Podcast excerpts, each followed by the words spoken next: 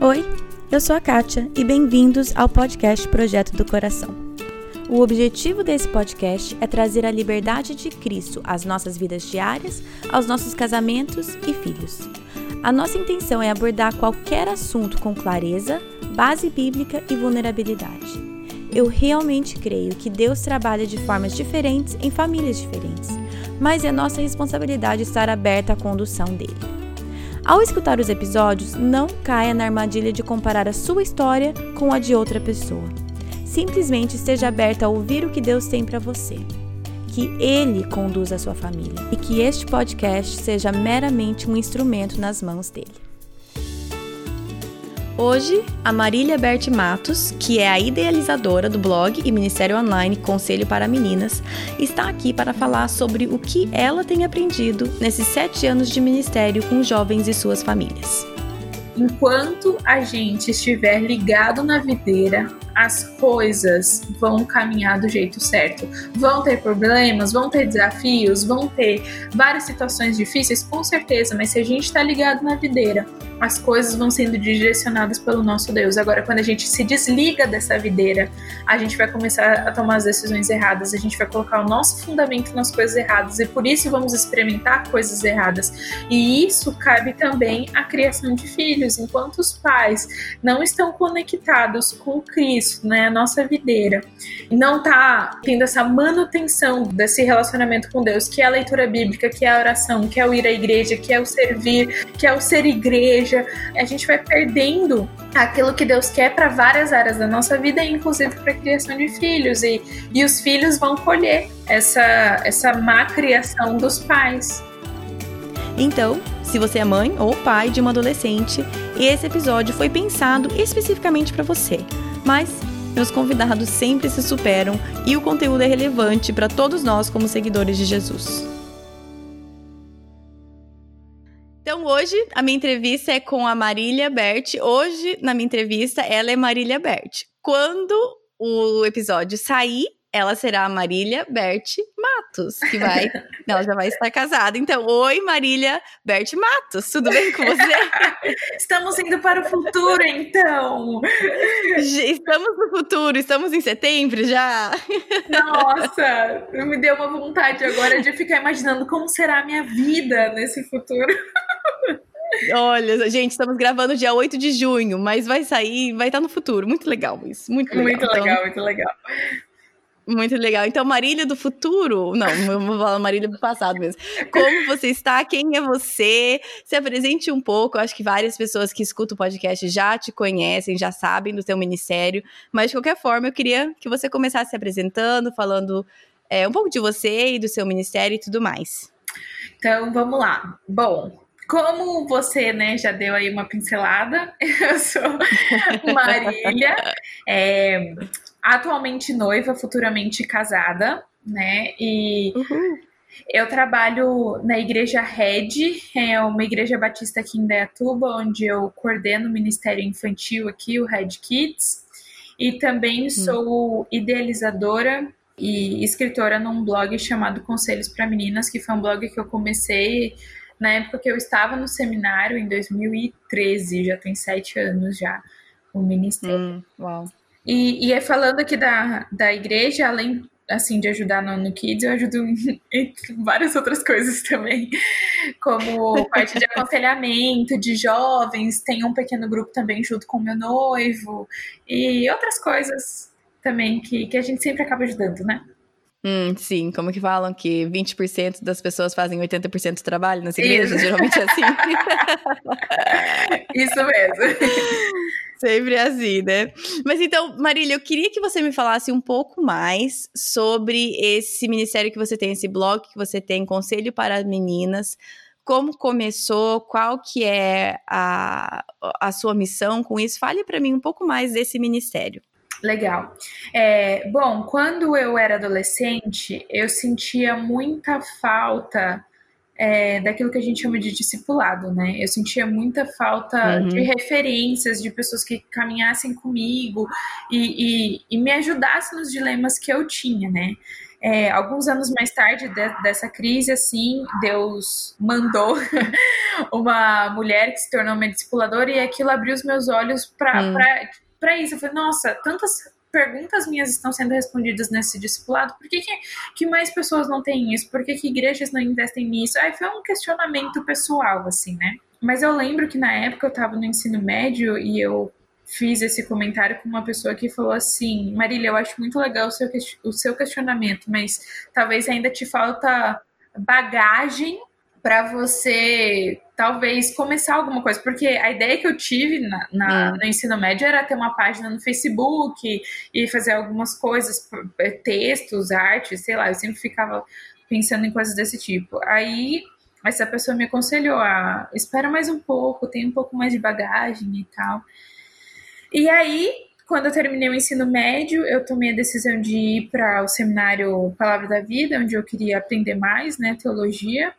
E quando eu estava no meu segundo ano, foi quando no meu estágio de final de semana eu comecei um discipulado de moças na igreja em que eu trabalhava. E ali ressuscitou aquele meu desejo lá da adolescência de começar a fazer alguma coisa. Hum, que legal. Então foi quando eu comecei esse blog, que na verdade nem era um blog, era realmente uma página no Facebook, onde eu compartilhava, tipo, versículos. Às vezes eu assistia, terminava, eu saía de uma aula no seminário e ficava martelando algum versículo que foi falado na aula. Eu falei, não, eu quero compartilhar esse versículo. Aí eu ia lá no Facebook e compartilhava. Ou eu, eu lia algum texto, alguma coisa, tudo por causa do seminário, sabe? Eu, alguma coisa que mexia comigo, eu ia lá e postava. Até que um dia deixou de ser uma página, se tornou um blog com mais estruturado com textos mesmo e, uhum. e tudo mais. Então foi assim que começou lá em 2013. Muito legal, muito legal. E Marília, eu depois mais para frente eu quero falar um pouco mais sobre essa sua paixão por discipulado, mentoria. Mais para frente eu quero que você, que você fale um pouco mais sobre isso.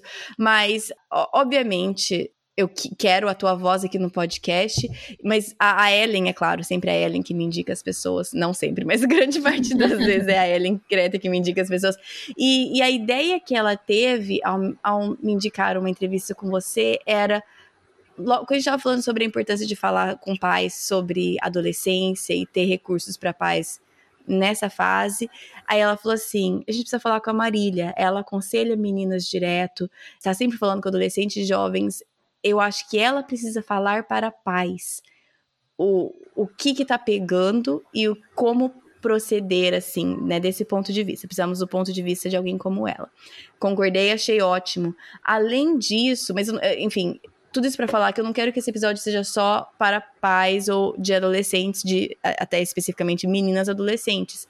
Porque até conversando com você e trocando alguns áudios, a, aquilo que aflige as meninas nessa fase, a, querendo ou não, a raiz toca a todos nós. Então, antes de eu falar assim especificamente para os pais ou pedir para você falar para os pais, eu queria perguntar para você quais são algumas dessas queixas ou as maiores dificuldades que você encontra nesse seu ministério de conselho para meninas, tanto no blog quanto no aconselhamento que você faz mesmo.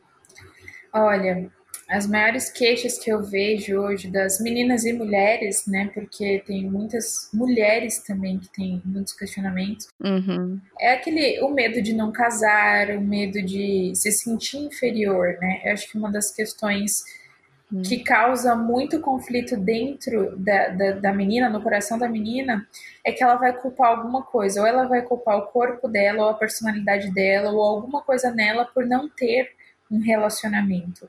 Então ela se sente inferiorizada hum. quando ela não tem alguma coisa. Então, então é um questionamento do porquê ela não tem, é uma necessidade também da, da sensualidade, de se mostrar atraente.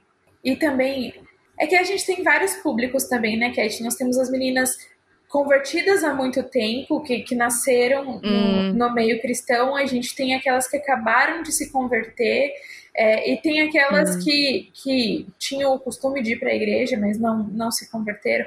Então, assim, cada uma delas apresenta alguns questionamentos. Por exemplo, eu vejo muitas meninas que acabaram de se converter se questionando o porquê dos princípios do namoro. Não, mas se eu fizer isso, uhum. por que, que eu não posso aquilo? Não, não, não. Então, eu conheço muitas mulheres, e quando eu digo mulheres, acima de 30 anos, solteiras ainda, recém-convertidas, que, que tem muitos questionamentos. Elas não sabem nem como que é namorar, tipo, ah, mas eu posso sair com meu namorado sozinha, sabe? Questionamentos assim também. Hum, sim, então, sim. Então, existem vários questionamentos, né? E que envolve essa questão do, do não ter alguém, envolve muito a questão de sexualidade, porque a sexualidade hoje ela tá muito mal falada, né? Mal exposta. Então, uhum. a gente vê desde adolescentes já em crises por causa de experiências sexuais que tiveram, até mulheres é, é, maduras que, que também têm crises pelo anos, né, mergulhados numa sexualidade não saudável. Sim. E também a gente tem.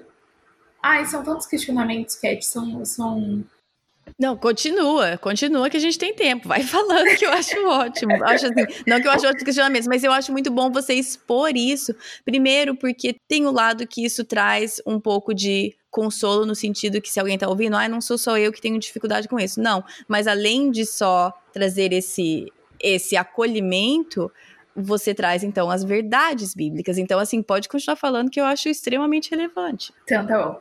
É, outros questionamentos também, que aí acredito que seja um, pouco mais atual, né, com, com, a expansão aí do discurso feminista, é, é das mulheres que não querem ter alguém, ela, uma decisão hum. delas de não quererem, mas é muito engraçado, Cat, porque eu tive a oportunidade de conversar com uma moça dessa linha de que ela não queria um relacionamento, mas ela tinha uma vida sexual ativa, então hum, é bem contraditório, entendi. assim, sabe? Essa, esse question, essa questão de, ai, não quero me relacionar. Não, ela quer só a parte boa do, hum.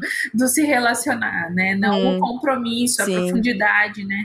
E esse é um outro questionamento, é, o que, que é compromisso, né? Muitas é, meninas vão entender o que é compromisso de fato quando já estão dentro do casamento tendo problemas. Então é quando a ficha cai, nossa, hum. então relacionamento é isso.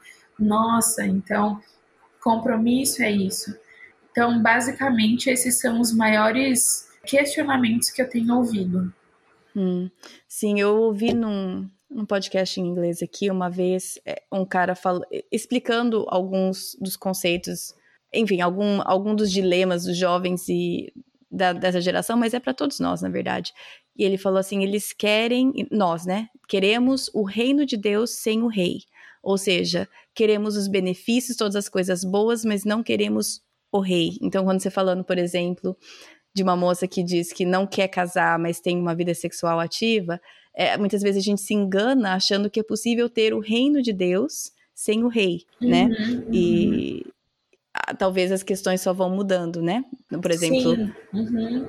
a, a, fase de vida vai mudando, mas a raiz continua continua a mesma. E eu queria então que você falasse um pouco mais sobre isso. Você, acho que é muito legal que você falou no começo. Uma das raízes de vários dos problemas, a raiz é insegurança, ou achar que é como que você falou isso? Insegurança é de sentir um é, inferiorizada, né? É, isso. Quando a jovem sentir inferiorizada. Isso é quando a jovem ela tá muito tempo solteira ou ela acha que está há muito tempo, né? Por exemplo, com 20 anos ela já tá achando que ela tá muito tempo solteira e ela começa a se questionar. Uhum. Então, calma aí, então alguma coisa tá de errado comigo. Será que é meu corpo? Será minha personalidade? Será sei lá, tem alguma coisa em mim que, que não tá certo. Ou meninas até que tiveram a oportunidade de começar algum tipo de conversa, mas as conversas acabam logo que começa. Porque aí ela já começa a questionar, Sim. nossa, mas, mas por que, que ele já desistiu de mim? O que, que será que eu fiz? E isso vai trazendo uma insegurança muito grande que vai fazer a menina ou parar de se abrir mais para frente, uhum. ou ela vai tentar se forçar de ser outra pessoa de um outro jeito, com outras personalidades, talvez até, sei lá, fazer procedimentos estéticos para chegar naquilo uhum. que ela acha que vai atrair um rapaz. Então, tem esses dois lados da menina que fica calada e daquela menina que quer se mudar totalmente assim para conquistar. E aí eu gostaria então que você trouxesse qual é a, a verdade bíblica, qual que é o ensinamento de Cristo que coloca isso numa outra luz? Como que nós enxergamos essa dificuldade? Sempre se sentir inferior e as formas diferentes de reagir com isso, mas esse sentimento, como que nós lidamos com isso? Talvez a moça que está escutando, que está se sentindo exatamente assim. Uhum. Qual é o seu conselho para a menina dela? uh, bom, eu acredito, não só, isso, isso que eu vou falar agora não tange só isso na nossa vida, tange de várias coisas, né? Mas as promessas de Deus, né, quando fala que é, Deus promete dar aquilo que nós precisamos, que Ele promete cuidar de nós, que Ele, ele, ele tem muitas promessas pra gente, né? Que, que Ele tá caminhando do nosso lado a cada dia. Uma das, eu acho que uma das coisas que nos faz é, se sentir inferiorizada, questionar o que a gente está vivendo, questionar quem nós somos, a, o nosso corpo, o nosso jeito e tal, é quando a gente para de acreditar em tudo aquilo que Deus prometeu para nós, como Ele está cuidando da gente. Uhum. Né? Ele tem um momento certo para nós, para cada fase da nossa vida. Uhum. É, ele não, não diz que você não, entre aspas, presta para um casamento e por isso ele não está te dando um marido, né? Que é, muitas vezes eu lembro que isso foi um dos questionamentos que eu tive. Eu falei, nossa, será que tá faltando o que Deus quer me dar alguma coisa, tipo algum aprendizado, alguma maturidade, alguma, alguma coisa para então eu me casar? Eu tinha muitos questionamentos assim, né? E até que uma amiga chegou assim para mim e falou: Marília, se, se Deus trabalhasse assim com a gente, então eu acho que a gente nunca ia casar, porque casamento é um, hum. uma coisa muito séria e que só quando a gente chegar lá que a gente vai amadurecer muitas coisas. Então, talvez hum. Deus tenha coisas para te ensinar antes disso, tem, mas ele não vai te fazer 100% madura, até porque não dá, né? O pecado tá no mundo, a uhum. gente tem muitas questões ainda para lidar, mas nossa, enfim, até fui longe demais aqui. É... Não, não foi, porque na verdade. É, não, continua, porque eu quero ir lá também, pode continuar. Mas, é, é, então a gente precisa confiar naquilo que Deus está fazendo e na soberania dele. E confiar também hum. que ele faz cada pessoa com uma personalidade, né? É, a gente, uma coisa que a gente precisa entender é distinguir essa questão de personalidade e pecado, porque muitas vezes a gente fala que determinadas coisas são pecados, mas na verdade é o jeito da pessoa. Uma pessoa mais tímida, não necessariamente ela tá pecando porque ela é tímida, é a personalidade dela. Uhum. E quem a criou desta Sim. forma foi Deus. Ou uma mulher que, que luta com a balança, é, por que, que ela luta com a balança? Será que não é uma disposição biológica dela? É, ou é uma, hum. um pecado, talvez, que envolve ali que ela não tem domínio próprio sobre alimentação, exercício físico, enfim. Mas, Sim. por exemplo, eu sou uma pessoa que luto com a balança, mas uma das coisas que eu tenho aprendido nesses últimos anos é que sim, eu preciso cuidar do meu corpo, mas o meu corpo não me tira a oportunidade de casar, sabe? Às vezes a hum, gente fica sim. olhando pro estereótipo dessas. que hoje rede social ela é vitrine, né? Então. Hum o uhum. Instagram lá que a gente vê vários corpos lindos e maravilhosos, a gente começa a se comparar e fala, nossa, é por isso então que eu não arranjo um namorado, porque eu não sou que nem a fitness fulana de tal que tem esse corpo belíssimo e tal. Hum. Então, a gente precisa entender que Deus nos fez cada uma de um jeito e ele fez isso, né, quando a gente é, eu acho que é Tiago, se eu não me engano, que tudo aquilo que ele faz é muito bom. A gente precisa olhar para nós e ver a gente nós somos boas aos olhos de Deus, foi Ele que nos criou, nós somos criação feitas pela, pelas próprias mãos dele. Então, uhum. por que, que eu tô questionando a criação dele, sabe? Então não, não é para se inferiorizar, não é para achar que você tem algum problema, não é não é isso, é que Deus tem o melhor para você no momento certo. E o, se você está Sim. solteira agora, isso significa que esse é o melhor para você nesse momento. Então, hum a gente precisa trocar essas, essas, essas mentiras pelas verdades de Deus para a gente poder caminhar de forma tranquila. Sim, eu gosto que você falou. Acho que a gente já falou em alguns outros episódios essa importância de diferenciar personalidade de pecado. Acho muito legal que você tocou nisso, porque vai de um lado quanto para o outro, né? Às vezes a gente acha que é pecado, na verdade é personalidade, e Deus te fez assim. E tem outras coisas que a gente joga na personalidade, mas na verdade é pecado, e a gente precisa né, confrontar como tal. Exatamente. Então, mas eu acho muito, muito importante esse ponto. E você já começou a falar, mas eu queria perguntar mais especificamente pedir para você continuar falando, você falou sobre como a, algumas coisas, sua experiência pessoal te ensinaram. E aí eu tô lembrando lá no começo da nossa conversa que você falou que você teve esse desejo e alguém falou para você: "Espera você ter um pouco mais de bagagem para você ter isso. Espera só um pouquinho e deixa, né, Deus trabalhar um pouco mais seu coração, você aprender mais e acumular mais bagagem". Uhum. Eu sei que 28 anos não é assim super bagagem, mas Deus 33, o meu também não é. Mas a, Deus vai ensinando pra gente e a gente vai a, acumulando, né, esses nossos aprendizados e tudo que Deus vai mudando no nosso coração. Como que você se vê hoje mais capacitada por Deus através de tudo que você tem aprendido e vivido com ele? do que quando você teve aquele desejo inicial? Como que você vê que Deus tem te capacitado e tem te dado essa, essa bagagem? Cat, eu tenho percebido que algo que mexe muito com o meu coração, e não só com o meu, né? Todo mundo que se dispõe a isso, é o estudo bíblico. Quando a gente decide se aprofundar naquilo que Deus fala, daquilo que Ele quer para nós em cada área da nossa vida e tudo mais, a gente vai amadurecendo, a gente vai crescendo. E Deus também usa é, experiências de vida. Por exemplo.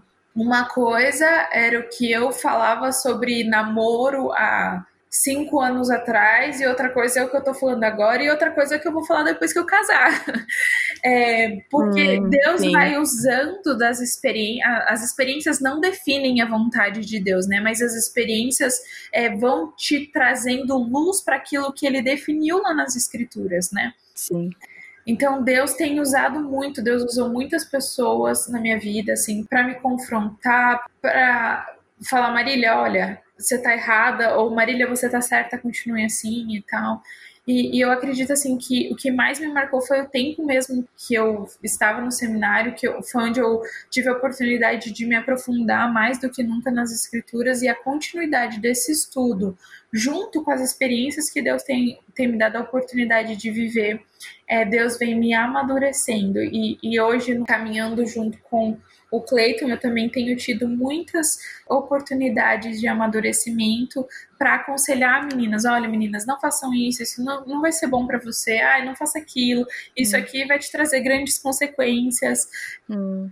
E, e é isso. Eu não sei se eu respondi a sua pergunta.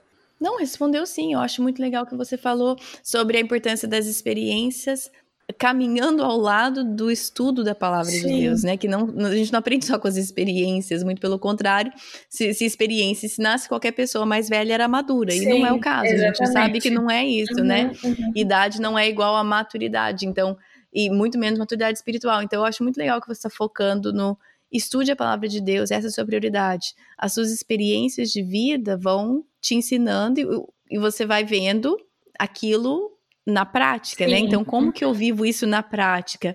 É, gostaria que você talvez falasse um pouco mais sobre o que você falou, por exemplo. O que você falava sobre namoro cinco anos atrás é diferente do que você fala hoje, vai ser diferente do que você fala mais para frente.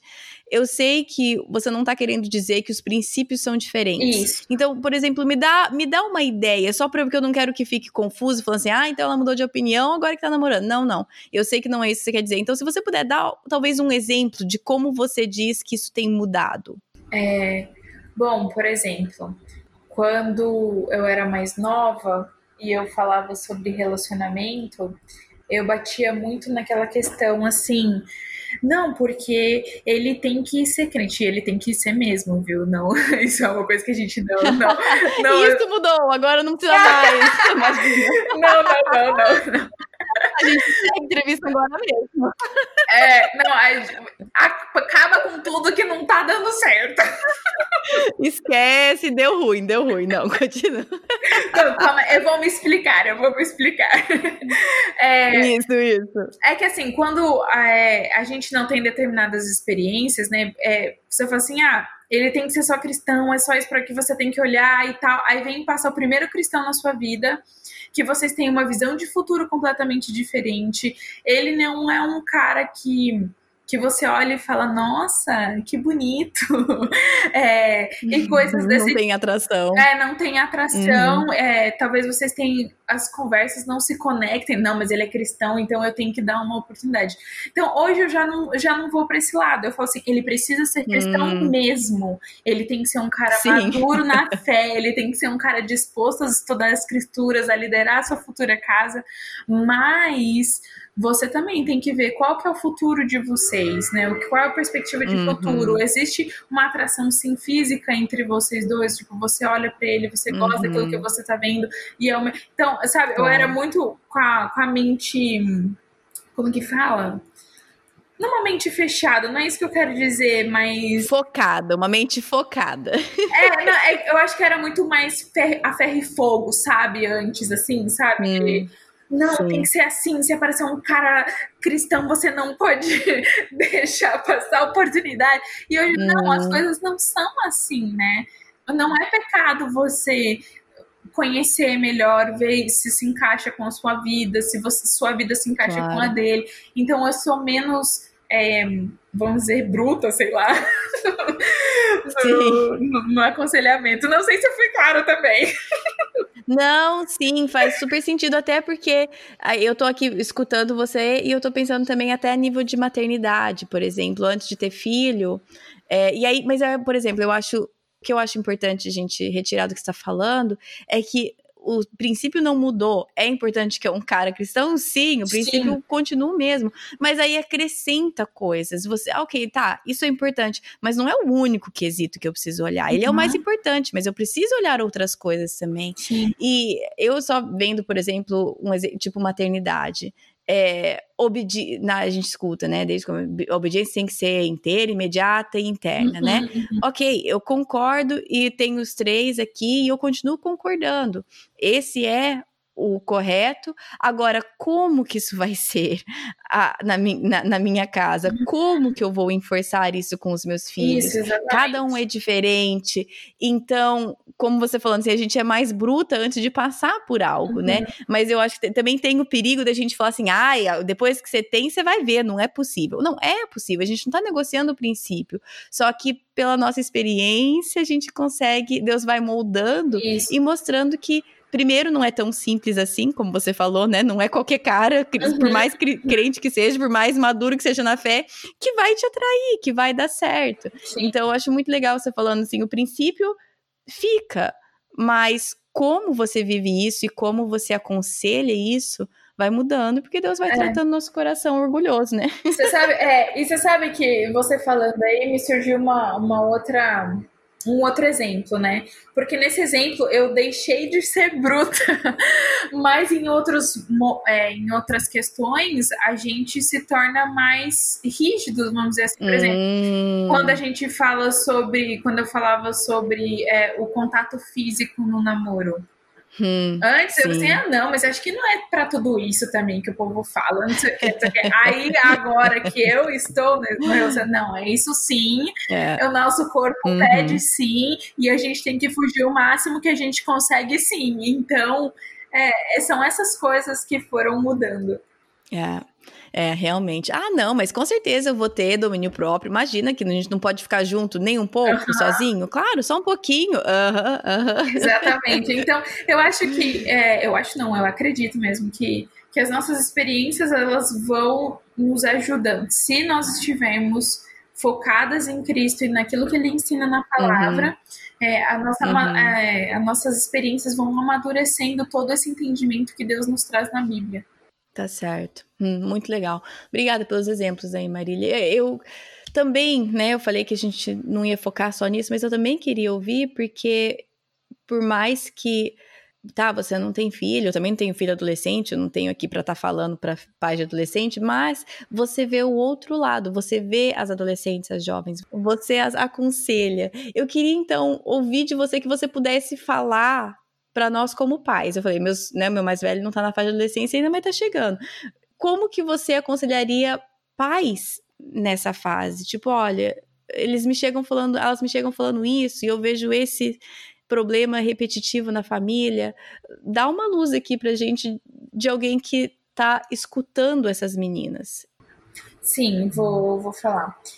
Uma coisa que eu acho que nenhum pai deveria negociar é não só um tempo formal com seu filho, mas informal também, porque essa intimidade, essa amizade, ela vai abrir portas para conversas como essas, né? Uhum. Que o filho vai abrir diversas crises para eles, né? Então, isso é algo que tem que ser inegociável, esse tempo formal de sim, vamos estudar a Bíblia juntos, ou vamos ter um momento mais, sei lá, mais sério e tal, vamos ter conversas sérias mas ter também momentos de descontração, momento de, de, de criar confiança com o filho, do filho confiar nele Hum. e, e tudo mais, porque quando chegar o momento do filho querer começar a namorar, o filho vai estar disposto a ouvir aquilo que o pai tem para dizer. E, e é claro que o pai não vai falar sobre esse assunto só quando chegar a hora, é algo que vai semeando, né? Sim. Mas algo que acho que até a gente conversou sobre isso em áudio é que também existem entre pais os dois lados, né? Aqueles que são muito rígidos e que dão leis Hum. por leis, e aquele outro lado de pais que são liberais. Ah, não, deixa meu filho. Ah, minha filha quer namorar. Ah, tão bonitinho namorar, vamos deixar ela namorar. E esquece Uhum. de uma coisa muito importante, que é o ensinar o temor de Deus a gente precisa ensinar as crianças. Agora eu tô falando aqui também como coordenadora do infantil aqui de eh, ensinar as nossas crianças a temer a Deus, ensinar os nossos adolescentes a temerem a Deus, porque somente assim quando a gente não estiver perto, ou a liderança não estiver perto, ou ninguém estiver perto, que eles vão continuar caminhando sozinhos, né? E caminhando Uhum. do- no, lugar certo, né? Na, na estrada certa, né? Que é, o- que é os caminhos de Deus. Então, é, existe uma regra dentro de casa, meu, por que que tem isso aqui? Filho, é para te ajudar a temer o Senhor. É, ai, Hum. por que, que não pode determinada coisa? Porque eu quero que você entenda que Deus é o rei do seu, do seu reino, usando aí o exemplo que você Sim. fez um pouco antes, né? É, porque hoje a gente olha muito para Jesus, ou como o Salvador, nossa, ele morreu por mim e tudo mais, que ele é mesmo, ou como, Uhum. Ai, um amuleto. Eu tenho, eu falo que eu sou de Jesus, Sim. mas nem sei direito o que, que ele ensina. Só sei que ele ensina umas coisas chatas Hum. que eu não queria que ele ensinasse, né? É, Eu pego o que eu, o que eu gosto, eu pego, o que eu não gosto, eu isso, deixo. isso, exatamente, né? E a gente esquece de ensinar que Jesus, ele é Senhor também, ele é o comandante da nossa vida. E ele é um comandante não porque ele quer ser um estraga-prazer que nos poda, que nos priva de prazeres e, Uhum. e momentos felizes, mas ele é, ele é alguém que está balizando a nossa vida do perigo. Então, quando a gente olha para aquilo que Deus ensina, os princípios que ele ensina, como ele balizando a nossa vida para nos proteger enquanto a gente glorifica ele ao mesmo tempo, a gente vai olhar então para os princípios do namoro como coisas boas, não como coisas de estraga prazer, não vamos ver como uma coisa ruim. E isso é algo que, que os pais precisam, né? E, e é algo que às vezes eu fico imaginando assim o dia que eu vou me tornar mãe. Como uma pessoa nem um pouco adiantada, né, na vida. É, Ah, todo mundo pensa, todo mundo pensa. eu fico, eu, eu oro a Deus, eu falei, Deus, me ensina a ser alguém que quando tiver os seus filhos, saiba passar o temor de Deus para os meus filhos. Eu quero que eu quero ensinar meus caminhos no, no, meus filhos no seu caminho, eu quero que eles temam a ti, porque eu sei que somente assim, somente dessa forma, a gente vai, seja namoro ou seja qualquer outra área, meu filho vai ter uma vida que glorifica o Senhor e uma vida protegida, Uhum, né? Uma vida bem vivida, né? sim. Então, é, é isso. Sim, não, eu acho importante você focar no ensinar e passar o temor a Deus. Não é só as lições, não é só o, as historinhas, não é só ensinar dessa forma. Uhum. Porque nessa Bíblia diz que o temor do Senhor é o princípio de toda a sabedoria. Se nós não ensinamos os nossos filhos a temerem a Deus, não tem razão nenhuma para eles seguirem aquilo que ele ensina, né? Não tem razão nenhuma para eles para os filhos obedecerem a um Deus que eles não temem, né? uhum. Mas deixa eu pedir para você explicar um pouco melhor esse temor de Deus, porque eu acho que muitas vezes é mal interpretado como então meus filhos têm que ter medo de Deus. Explica o temor do Senhor. O que você quer dizer com isso? É, tem um livro, quando Deus é pequeno e as pessoas são grandes, ou quando as pessoas são grandes e Deus é pequeno, eu não lembro da ordem agora, é, em que ele uhum. faz uma definição muito legal. Ele, não, ele fala que, que não é ter medo de Deus, mas é ter reverência a Deus e aquilo que ele fala, né?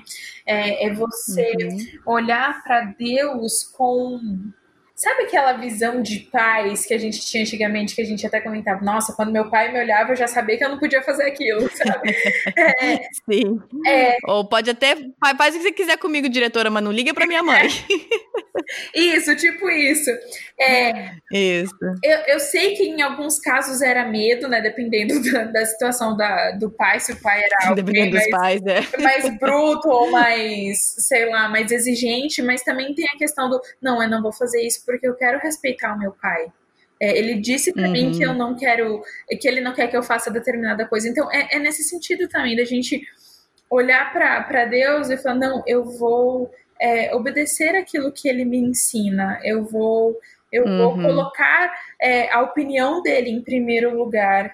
Eu quero fazer o que ele está dizendo porque ele me ensina que isso é o melhor. É, é nesse sentido, não é só de temer, de ter medo, aquela coisa meio de um agressor pro, pro agredido. Não, não é nesse sentido, não, de jeito nenhum.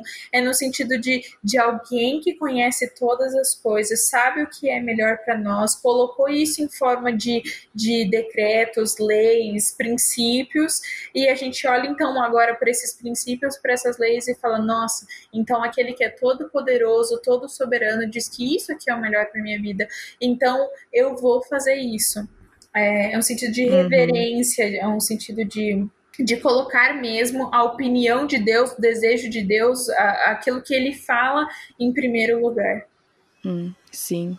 É, eu vou puxar dois ganchos, pedir para você falar sobre dois extremos, né? Sabendo que tem pais e famílias que caem em vários lugares desse, desse espectro. Uhum. Mas você falou, por exemplo, de pais que fazem regrinhas simplesmente por fazer regrinhas. E acho que até a gente trocando áudio, você falando sobre pais que estão mais preocupados nos filhos aparentarem serem santinhos e certinhos porque reflete bem neles, né? É, esse extremo, né, de pais que são bastante exigentes, eu digo exigentes nas com a conotação negativa, né? Uhum, com uhum. muitas regras muito legalistas. E aí tem o outro lado de pais que levam muito, né? Todo mundo fala de, ah, tem que levar a vida com leveza. Uhum. Eu entendo o que eles querem dizer, mas tem pais que levam com muita leveza. Não tem problema, tá namorando, tá tudo bem, tá tudo ótimo, é bonitinho, tal, tal, tal. Uhum. E muitas vezes é, deixam de proteger os filhos numa, numa fase de vida que eles não têm essa Maturidade. Não, não tem a capacidade neurológica de tomar as decisões corretas. Uhum, uhum. Mas, então, fala para mim um pouco desses dois extremos, do, do que você vê nessa sua experiência aconselhando as meninas, o que você vê de, de complicado e prejudicial em, em cada um desses extremos. Tá. É, com os pais que são legalistas, né, que tem muitas regras e que num sentido ruim, são muito exigentes. Isso, isso. É, eles acabam não tendo um, um, fundamento dessas, dessas exigências, né? Na verdade, na verdade, assim, eles têm fundamento, mas no lugar errado, né? Ou, ou vai ser hum. porque querem os filhos certinhos, ou porque às vezes não tem nem tempo com o filho, sabe? É uma forma de de não, eu tô exigindo. É, é, tipo assim, eu te dou esse, essa cartela aqui de regras, você tem que seguir enquanto eu tô fazendo outras coisas, sabe? Às vezes é uma uhum, falta de, de, convivência ali com o filho, e também é essa questão de mostrar para as pessoas quão incrível é a sua família, quão lindos são os seus filhos e tudo mais, e perde, né, o fundamento correto da questão. Então, Sim. isso é extremamente prejudicial, né? Eu já vi casos de uma família assim extremamente legalistas, né? Uma família que tinha três filhos.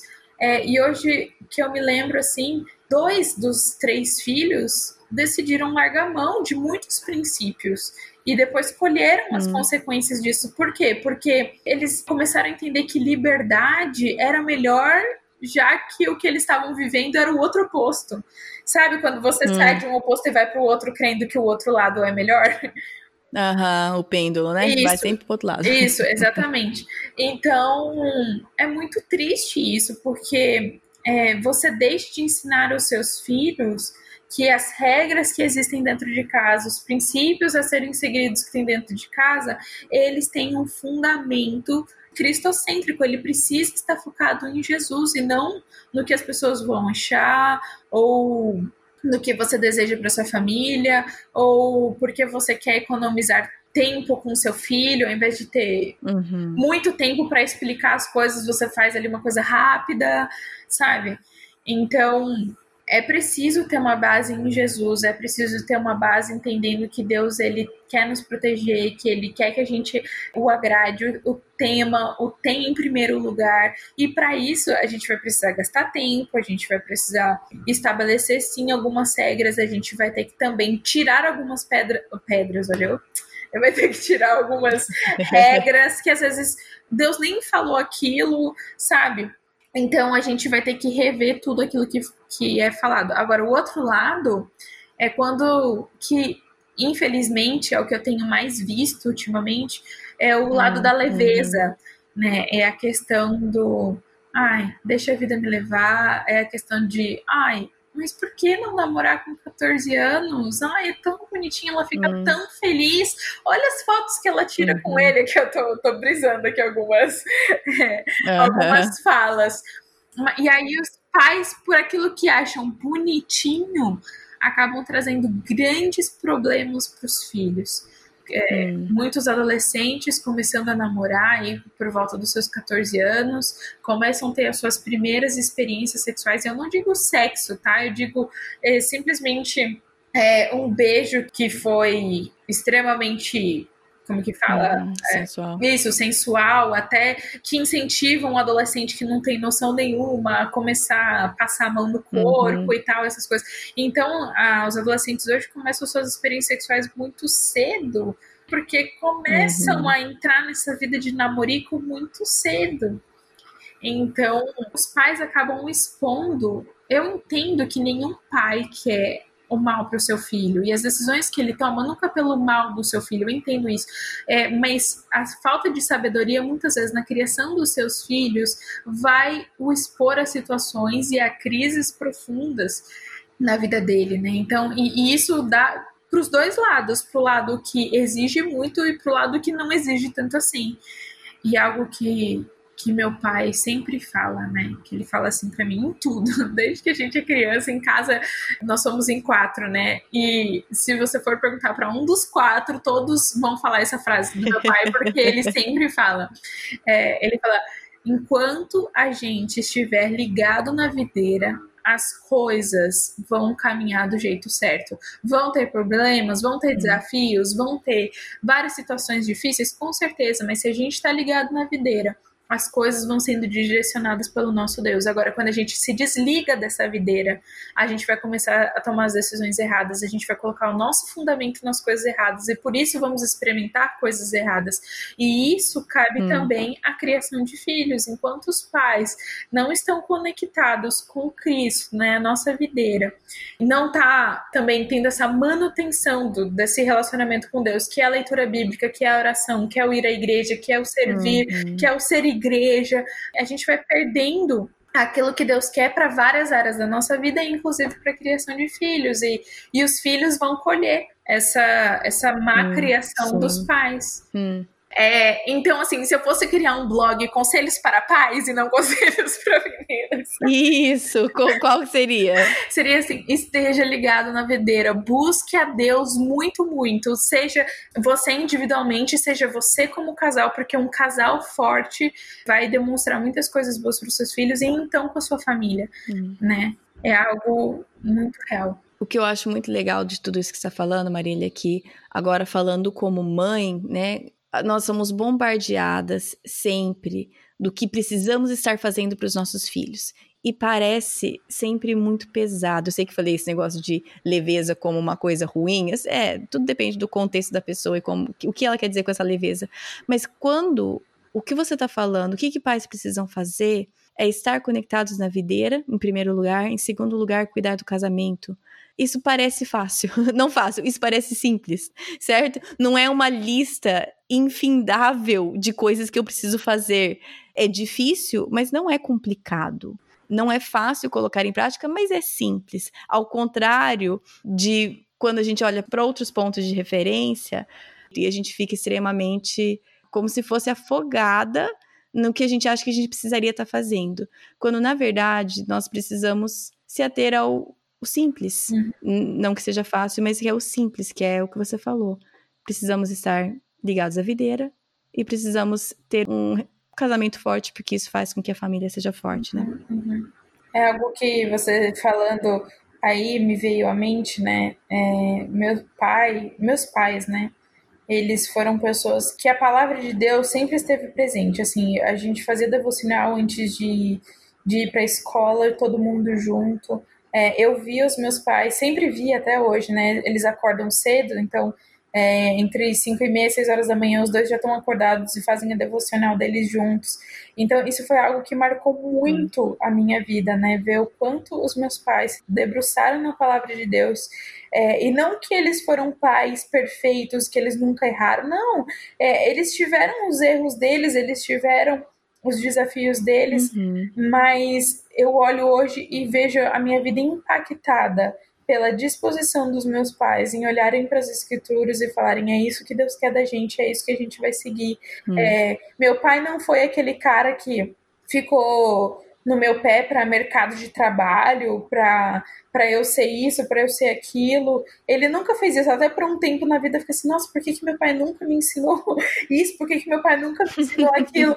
Mas hoje eu olho e falo assim, gente, é porque ele decidiu estar focado na palavra de Deus. Ele, ele quis gastar mais tempo nisso do que me ensinando como que eu consigo emprego, como que eu faço uma carteira de trabalho, hum, essas coisas. Sim. Eu não tô dizendo que, que os pais precisam fazer isso, deixar de ensinar essas coisas, ensinar a sua Bíblia. Eu não tô dizendo isso. O que eu tô querendo dizer é que a importância das escrituras dentro do lar, né? Que elas que vão Sim. nortear tudo.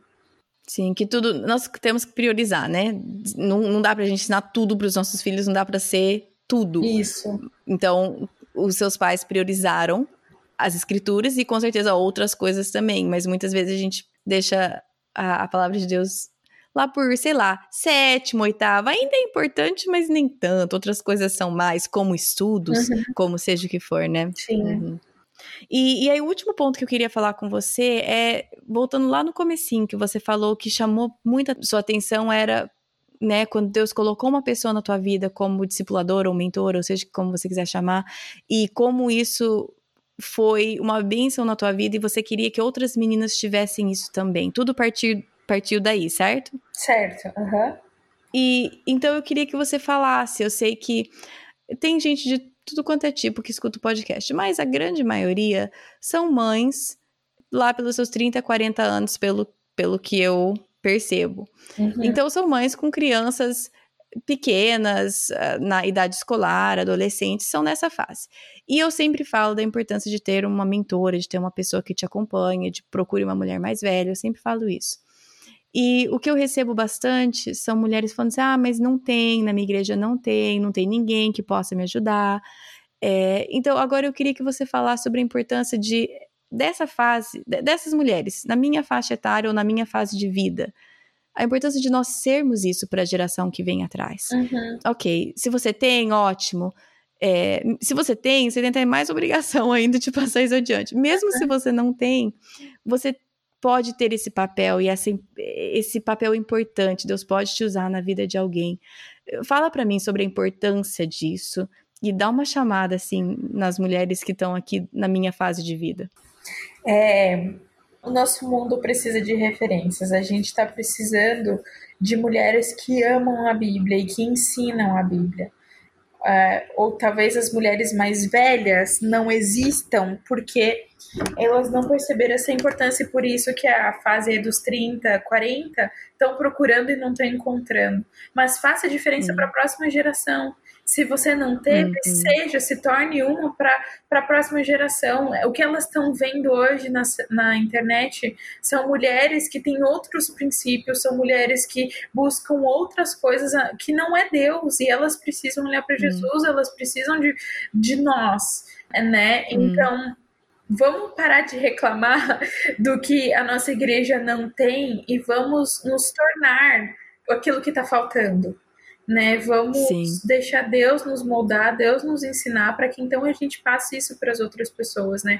É aquele versículo lá de Esdras 7:10, né, que ele estudou, praticou e ensinou né? A gente está estudando aqui por meio desse podcast as escrituras, né? Então, agora que a gente coloque isso em prática e ensine aquilo que a gente está tá aprendendo. Então, esse é o meu Sim. desejo para todas as mulheres que estão ouvindo esse podcast: é que vocês parem de olhar para aquilo que vocês não tiveram, que vocês não têm, e comecem a se tornar diferença na próxima geração. É, se hum. você é uma jovem de 30 anos, olhe para esses jovens de 20. Você já passou por Sim. aquela fase, você sabe quais são as crises. Vai lá, ajude elas a passarem por isso. Se você tem 20 uhum. anos, tem meninas de 15 que estão precisando de ajuda, você também já passou por aquela fase, você pode ajudar elas naquela forma. Então, se o corpo de Cristo estivesse é, com essa anteninha ligada, todo mundo ia estar tá ajudando todo mundo, todo mundo ia ser uhum. referência para todo mundo, né? E todo mundo teria um suporte para passar pelos desafios. Então, esse é o meu minha chamada. Hum. Sim, muito obrigada. Eu acho tão importante. Eu acho que talvez o que muitas vezes faz com que alguém não não se disponibilize para ser isso para alguém, é o medo, né? Ai, mas se eu falar alguma coisa errada, é, e se eu não souber o que falar, e se eu der o conselho errado? Fala um pouquinho sobre esse. Bom, eu vou falar a minha experiência, eu quero que você fale. A, a tá. primeira vez que eu juntei um grupinho de meninas para fazer discipulado, eu tinha 17 anos e elas tinham 13 anos. Eram, acho que, um grupo de umas sete meninas da minha igreja, né, no Brasil. E eu juntei elas e falei, nós vamos fazer um discipuladinho não lembro por quanto tempo que eu acompanhei elas, tanto que tem algumas delas que escutam o podcast agora e lembram daquele, daquele nosso grupinho. E agora, é, se eu, eu nem lembro o que eu ensinava para elas, e eu acho que isso é graça de Deus que eu não lembro.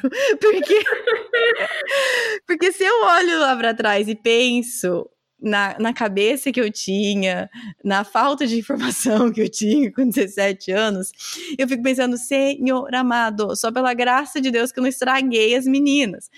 Só que aí que eu acho que entra a graça de Deus. E, e, nós não precisamos saber tudo. É, poxa vida, as meninas teriam sido muito melhor ensinadas por alguém de 20 e poucos anos naquela fase, não uma menina de 17, teriam. Mas quem que estava ali? Tava eu, Deus, uhum. Deus pôde usar? Pela graça de Deus, Deus usa alguma coisa, porque vira e mexe elas me mandam mensagem lembrando alguma coisa. Ai, sabe aquele gelo que dá quando alguém fala assim, ah, eu nunca esqueço aquilo que você me falou. Aí você fala assim, ai, Senhor, meu Deus, ai, Senhor, meu Deus, tomara que não tenha sido um desastre.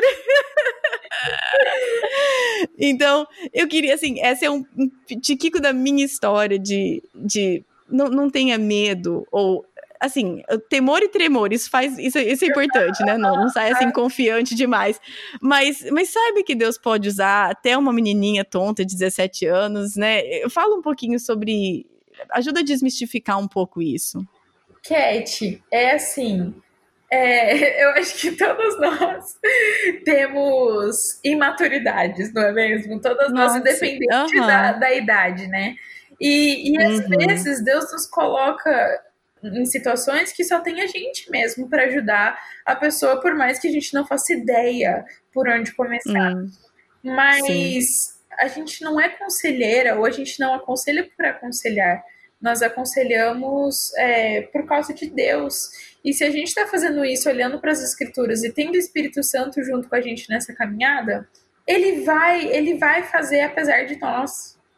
Então, é, é, isso que você falou. Também não é assim, ah, então tá bom, então eu vou, vou, vou fazer de uhum. qualquer jeito. Não, não é isso. É exatamente uhum. o que você falou, é com temor e tremor. Nós precisamos depender de Deus. Quando a gente depende uhum. de Deus, Ele vai fazendo apesar de nós. Então, o conselho que eu recebi lá atrás, né? De tipo, ah, espera um pouquinho. Eu não gostei de ouvir na época. Uhum. Não gostei. Eu queria ter começado eu naquele. Eu, te... eu fiquei super ofendida, me senti a pessoa mais imatura, mas eu era mesmo. Então, é, é, eu poderia ter falado um monte de, de coisa ruim e tal, mas sei lá, isso foi.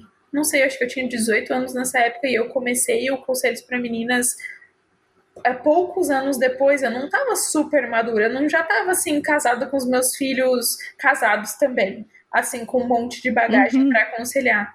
Mas Deus, na misericórdia dele, e, e, uhum. e, no uhum. grande poder dele que ele tem de nos capacitar ele colocou esse desejo uhum. muito forte no meu coração, ele abriu portas para que isso acontecesse, e isso tem acontecido há sete anos. E, e tem conselhos que eu já disse que eu me arrependo de ter dito, com certeza, muitos oh, deles. Yeah.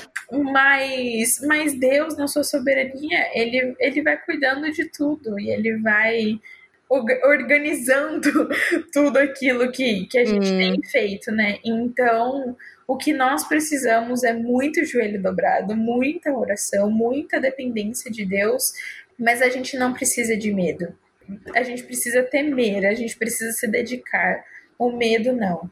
A gente, Deus, ele hum. tá aí para nos capacitar, porque senão tudo aquilo que a gente tiver medo, não é mesmo? A gente não vai fazer nada, a gente não vai casar, a gente. Uhum. Porque, ah, mas e se meu casamento não der certo? Ou a gente não vai ter filho, mas nossa, olha como o mundo tá, será que eu, que eu tenho filhos? Uhum. Né, o medo paralisa a gente. Então, isso, isso não é o que Deus quer de nós. O que Deus quer de nós são é, joelhos dobrados e vidas dispostas. E Ele, na uhum. sua soberania, vai cuidando de, de tudo isso daí. Hum, muito bom, Marília. Olha, além do seu blog, é, com todos os artigos e tudo escrito, é, você tem mais algum? Vou, vou, vou, perguntar assim, você me fala se tem algum recurso extra, tanto para meninas, né, jovens, adolescentes que que estão escutando ou que mães podem então comprar isso para as filhas ou recursos para pais que estão buscando, ok, eu quero melhorar nessa área, como que eu faço? Você tem alguma coisa para indicar além do blog de vocês? Tenho, tenho sim. Tem outros blogs que eu conheço que são muito bons, como Mulheres em Apuros, da hum. Renata. Uhum. Excelente. Ele é muito bom. Também tem. Esse daí é para quem quer se aprofundar mais na parte de aconselhamento, que é o Conselho Bíblico, Conexão Conselho Bíblico, que é um site uhum. que ele é riquíssimo. Ele tem todos os assuntos que você possa imaginar. Hum, legal. De ansiedade, depressão, tudo aquilo que às vezes tange a nossa vida você coloca lá no, no pesquisar lá que você encontra e se ela não tiver, e se não tiver nesse site, o próprio site indica livros e outros sites que tenham sobre o assunto. Então ele é bem hum, muito bom, bem bem completo sobre criação de filhos. É, eu aconselho muito os livros do, do TED Trip, que você até citou da, da obediência. Uhum. Sim, sim. aconselho, aconselho muito deles, como também aconselho um site, eu preciso me lembrar aqui o nome, mas é do Davi Murk, em que ele fala muito sobre criação de filhos junto com a esposa dele, a Carol Sue. Que é. O, vídeo, o canal no YouTube deles? Tem, ele tem um canal no YouTube que chama. Não sei como que chama. Palavra e família, não é? Não? Isso, família isso, palavra, isso, isso, palavra assim? e família. Isso. isso. Então, eu não sei, é, o YouTube também tem esse mesmo nome? Ó, no YouTube é isso, que eu já indiquei várias vezes o canal deles aqui. Acho que é Palavra e Família, ou Família e Palavra, Não, que é o é... canal do YouTube deles. E tem o site também, que é palavraefamilia.org.br. Ah, legal, legal. Muito Tudo isso vai estar no site, para você que está escutando, todos esses recursos vão estar no site, no post desse episódio, para facilitar para vocês. Legal. Marília, muito obrigada, muito obrigada mesmo. É, eu queria pedir para você, talvez, encerrar com uma oração. Você poderia encerrar com uma oração? Claro, claro. Uhum. Deus, eu quero te agradecer muito, Pai, por essa tecnologia, Pai, que nos permite estar tão perto, é, enquanto uhum. estamos tão longe, e poder aprender mais sobre aquilo que o Senhor tem para nós, seja como é, pessoas maduras que ensinam outras pessoas, como também pais na criação dos seus filhos, como jovens ajudando seus amigos.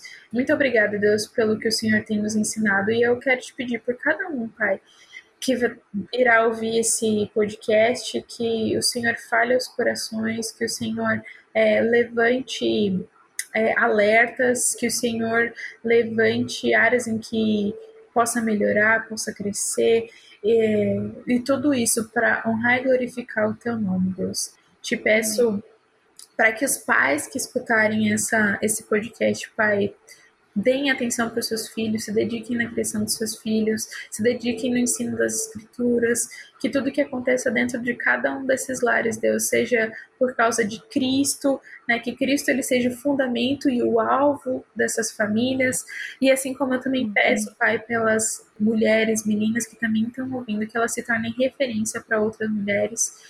E que as meninas que estão caminhando no, talvez no início da sua vida cristã, pai, elas possam usar também desse podcast como algo para aprender, edificar e solidificar ainda mais a sua fé, pai.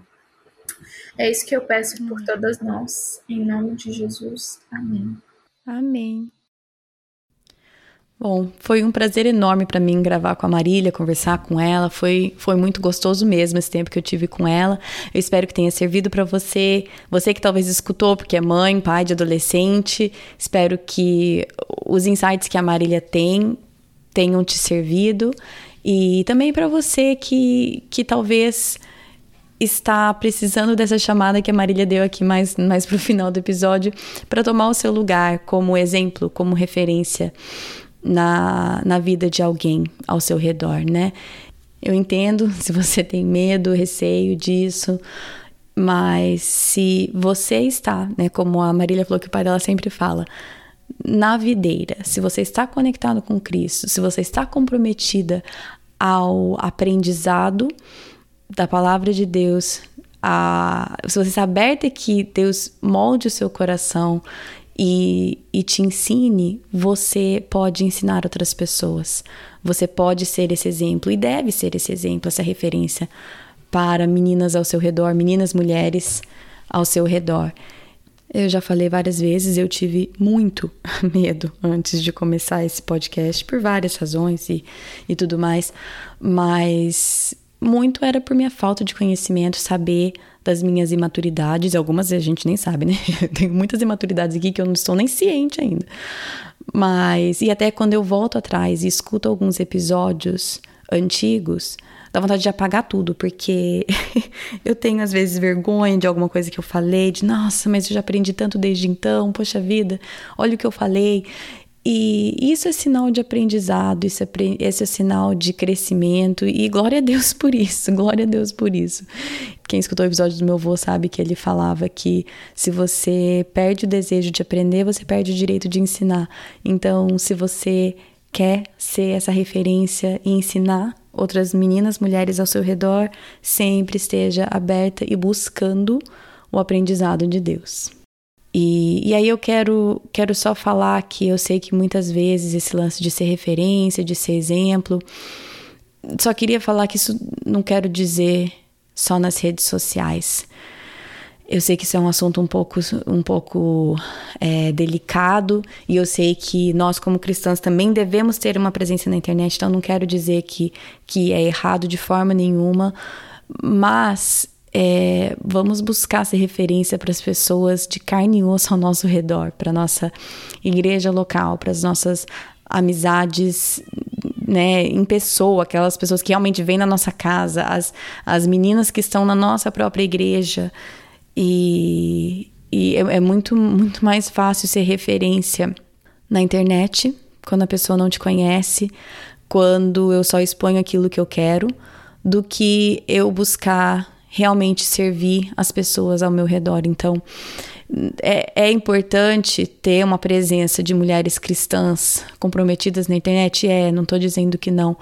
Mas só, só tome cuidado que, e, e, preste atenção que, a sua, que o seu espaço de ensino e de, e de mentoria, discipulado, seja o que for, não seja, não seja resumido à internet. Se você tem uma presença na internet que seja só aquilo que transborda além daquilo que você já serve na sua comunidade local. sei se faz sentido. Bom, seguindo. Todos os recursos que a Marília citou estão no site, no post desse episódio, né? projetodocoração.com. Além dos recursos que ela citou, eu ia falar com ela na entrevista e eu completamente esqueci sobre um livro escrito por uma das mulheres, uma das autoras contribuintes para esse blog Conselho para Meninas. O nome dela é Elisa. Elisa, me perdoe, eu vou estragar o seu sobrenome lindo, eu não sei falar. Elisa Bentivena da Silva, possivelmente, algo assim. Enfim, ela escreveu um livro que chama Rumo ao Altar: Conselhos para Noivas.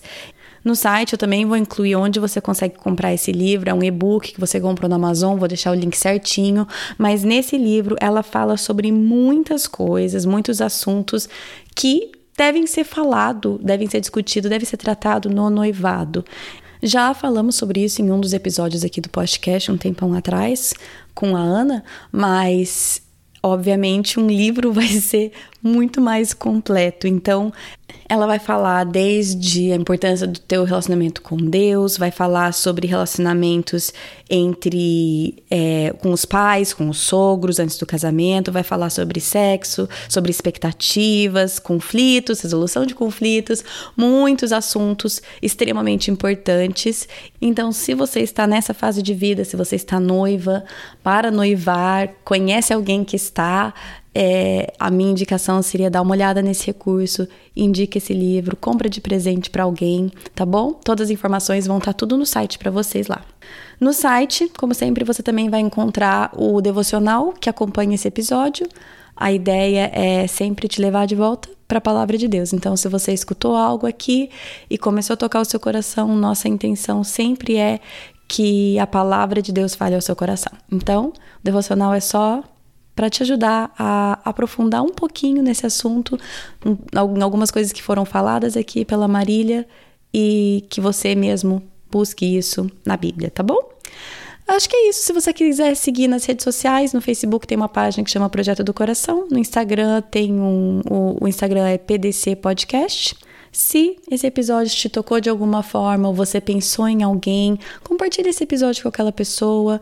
É, vocês são a maior propaganda que existe. nunca paguei para fazer nada nas redes sociais, nunca paguei nada. Vocês são a, a melhor propaganda. Vocês são de boca a boca. Tantas pessoas que me mandam mensagem e falam assim: Nossa, minha amiga me indicou, a minha cunhada, a minha sogra, a minha nora, a minha vizinha, vocês são incríveis. Então, agradeço o carinho e peço que vocês continuem compartilhando episódios que te tocaram com pessoas ao seu redor que você sente que talvez poderiam ser, ser abençoadas com o material também, tá bom? Acho que é isso. Bom final de semana para vocês e até semana que vem.